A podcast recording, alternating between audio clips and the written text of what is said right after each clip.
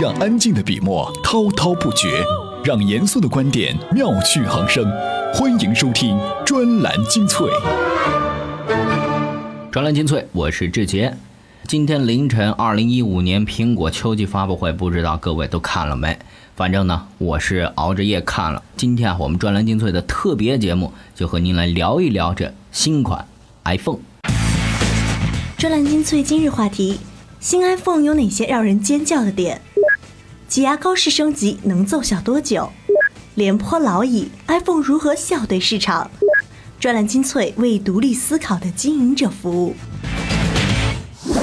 北京时间今天凌晨一点，苹果在美国举行秋季新品发布会。和往年一样，苹果这回发布也在之前演变成了一场大众竞猜的盛宴啊！有说新 iPhone 可能会让外壳少加点头发，也有说会把凸出来的 camera 摁回去，又或者让爽约的蓝宝石重新焕发出耀眼的光芒。听起来啊，这些猜测真不够大胆的。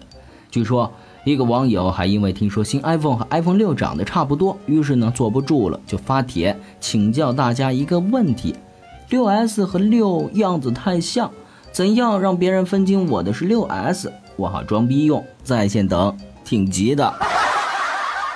哎，大家不要笑哈。虽然苹果公司之前的一次次更新迭代几乎都可以称得上是有预谋的大小革命，但这也的确是个有点技术含量的实在问题呀。那么，被戏称为苹果史上规模最大的发布会之一的2015年秋季发布会上。有哪些让人尖叫的点呢？毫无疑问，iPhone 永远是盛会的主角。这个是由产品受众群体所决定的。毕竟哈，最接近消费者的还是智能手机。不过外观方面，相比之前 iPhone 六、六 Plus 并没有什么多少的改变的 iPhone 六 S、六 S Plus，只是加入了全新的玫瑰金色。很多人认为会新增的脑残粉并没有出现。当然，玫瑰金的配色对女性而言，无疑将具有不小的吸引力。这或许会成为新一届 iPhone 销量的原动力。专栏精粹今日话题：新 iPhone 有哪些让人尖叫的点？挤压高式升级能奏效多久？廉颇老矣，iPhone 如何笑对市场？专栏精粹为独立思考的经营者服务。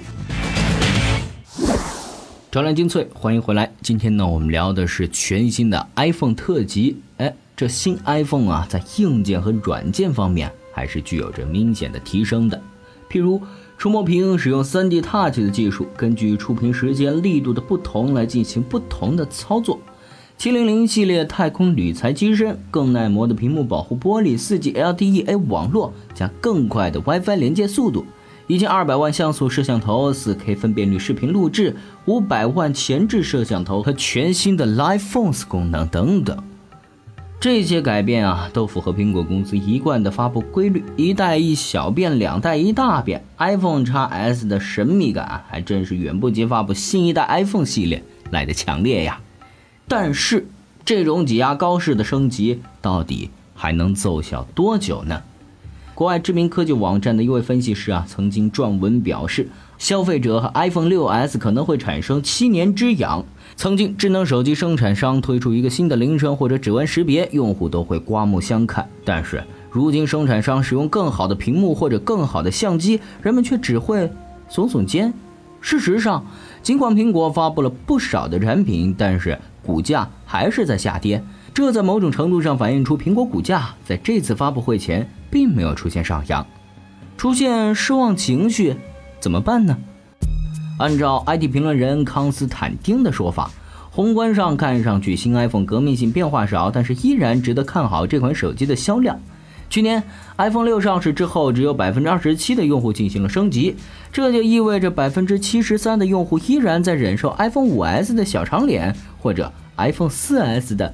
小方脸，看个武媚娘传奇，仅一个脑袋就得占一半屏幕，所以啊，iPhone 6s 对于这些消费者来说，依旧具有巨大的吸引力。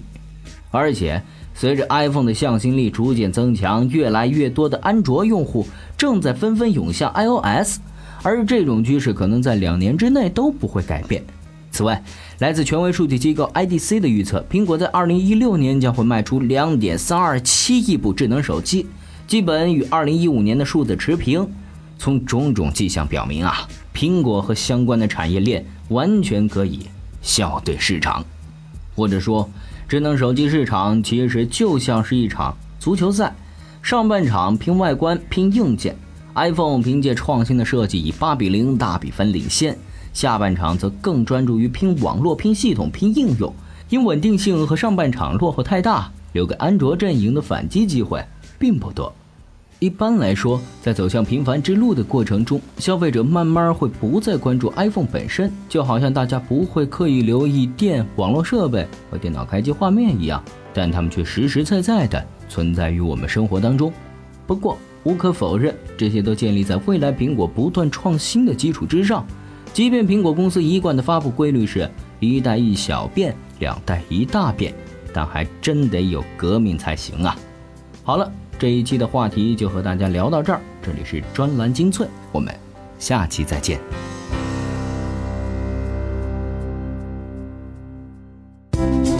怎么样关注我们的微信公众号呢？您在微信内搜索“充电时间”就可以找到加 V 的我们了。关注后赶紧开始每日签到，积分可以兑换礼品哦。